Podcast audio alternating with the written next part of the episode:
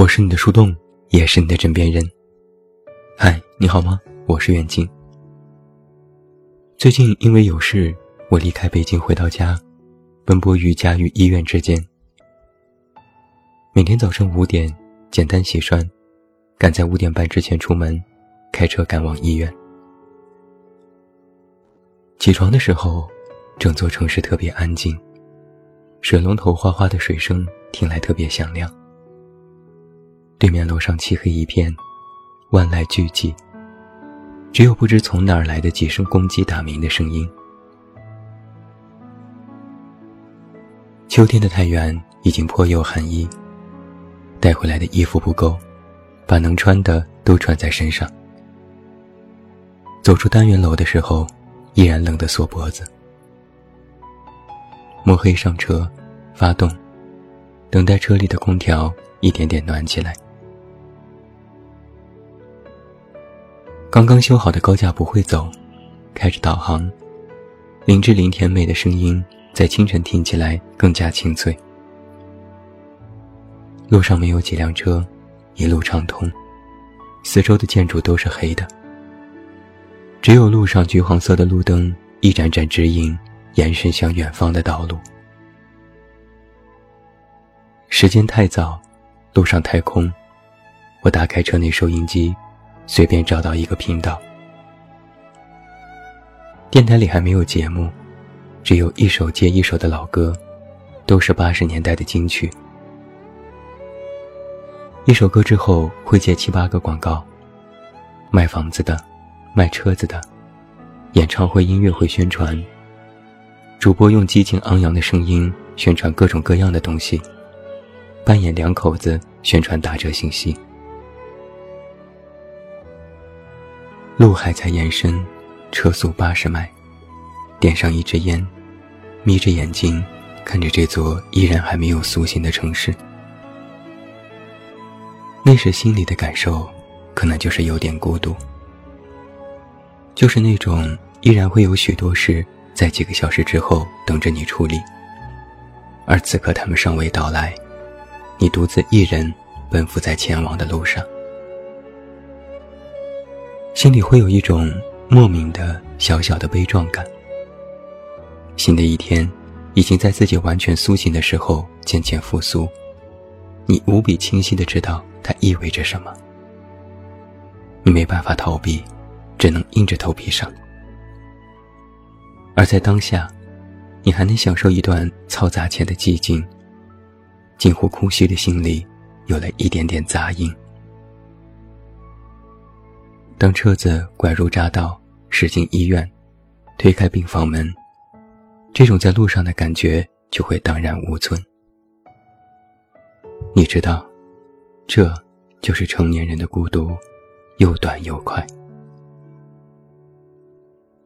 说孤独是一件越长大越难启齿的事情，导致我在很长的一段时间里，无论是平时和人交流还是写文章，都尽量避免出现“孤独”这个词。不仅是因为他说出口就略显矫情，更重要的是，他仿佛已经成为了一个成年人的必备属性，在有些时候，他亦成为了一种调侃和自嘲。很多人聊起孤独，听来听去，好像只是无所事事。最近的生活比较平淡，无事可做，日子无聊，一个人闲下来会胡思乱想，那么就会说自己孤独。但很少人会把我很孤独这种话挂在嘴边。我们倒是经常会说最近很无聊，因为无聊。空虚、寂寞这种词，听起来好像无伤大雅，也没那么严重。在别人说我最近空虚、寂寞、冷，你完全可以当做一句玩笑话，顺便回应一句“我也是”。但如果别人说最近很孤独，这时，好像说一句“我也是”，就显得不合时宜。人们在回答孤独这个问题时，更多的直觉是劝一个人不要总感觉孤独，但实际上，孤独没那么严重。它在我们的生活里随处可见。它已经成为了寂寞无聊的一种文艺表达方式。曾经网上流传过一份孤独等级表，从一个人逛街到一个人做手术，等级不同。我曾看过网上的许多评论，有的人十级都亲自尝试过，我没有。我就连一个人吃饭、逛街、看电影都会觉得尴尬。可能骨子里，我就不是一个可以尽情享受孤独的人。但我又是一个特别享受独处的人。看来，孤独和是否独处不是因果关系。我可能更享受的是那种独处但无人围观的状态。昨天我和小胡沟通漫画进度，不知怎的突然就开始走心。我最近不在北京，他最近疯狂加班，两个人都有些精疲力尽，平时说话也少了许多，大多只是简单沟通工作，然后相互说要保重。昨天小胡说：“我好惨呐。”我问：“你怎么惨？”他说：“就觉得别人好像过得都比我好，只有我一个人每天上班拼命。”我不理解，上班还不好吗？你工作很好啊，赚钱也不错。他说：“我不是嫌工作烦。”他给我解释了半天。就是觉得别人整天都开开心心的，和朋友各种聚会，过得很精彩。还有的朋友谈了恋爱，整天腻在一起，而他好像什么都没有，每天就自己一个人上下班。我说：“你可能需要个室友了。”他说：“不需要。”我说：“那你就是活该了。”他缓缓回复了我一个问号。我解释道：“你觉得一个人生活不好，很难过，但又拒绝别人来到自己身边，这不是活该吗？”他想了一下，说：“好像也是。”我也不知道该说什么了，只能说：“别多想了，滚去画画吧。”他说：“那好吧。”没过几分钟。我们又开始讨论工作，继续开玩笑互怼。刚才的一切仿佛都没有发生过。我只是在临睡之前又想起小胡说过的话：本可以呼风唤友，但想想也很麻烦，社交成本也很高，于是还是算了。然后又感觉孤独，觉得难受，就这种孤独也是自找的吧。其实很多时候，我们都是在自寻烦恼。一群人聚会，大家热闹讨论的话题，你插不上嘴，就感觉孤独；看着朋友谈恋爱、秀恩爱，你空窗了好几年，也感觉孤独。一个人生病了，想喝点水，发现水壶是空的，还感觉孤独。每天把所有的精力和时间都交付给了工作。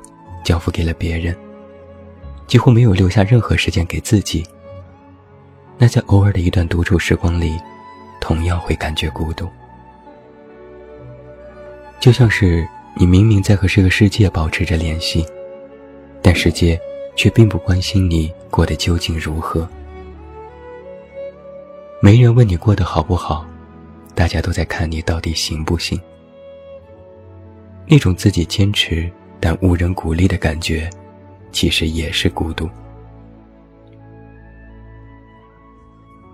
昨天我看到一个好基友发了条朋友圈，他说：“感受了生活的恶意之后，真的很想为那些长得不好看、身材也不好、个子也不高、学历很普通、收入也一般的基佬，比如我，过了三十岁都是怎么活下来的。”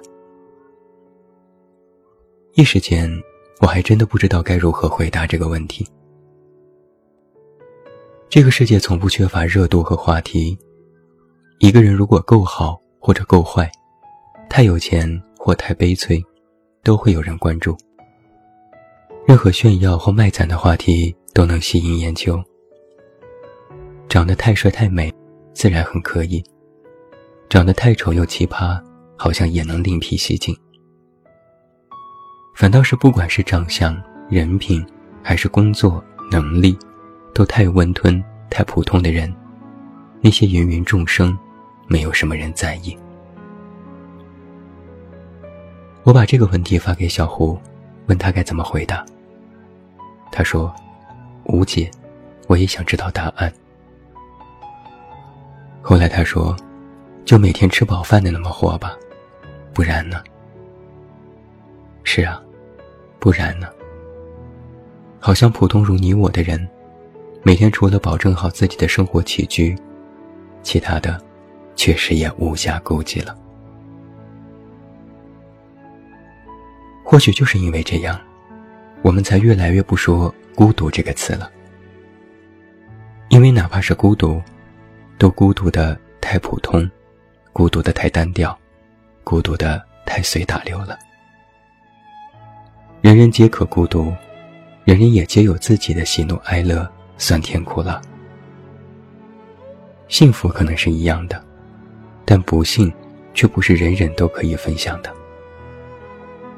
到头来，一个成年人把孤独活成了自己的常态，尤其是在午夜醒来，独自下班，自己吃饭，常年单身，这些状态。开始成为了一个群体的特性时，他们的背后，其实都隐藏着一份淡淡的孤独感。我们也曾学着去对抗这种孤独，以孤独为耻。但后来发现，曾经使用过的办法都行不通。并不是你身边人来人往、热闹非凡，孤独就会消失。有时你和一群人相处。依然会觉得有些冷。孤独的本质，不是你是否独处，不是你是否有朋友，而是你是否能够格外清晰地看待自己。对抗孤独，根源上是要寻找共鸣。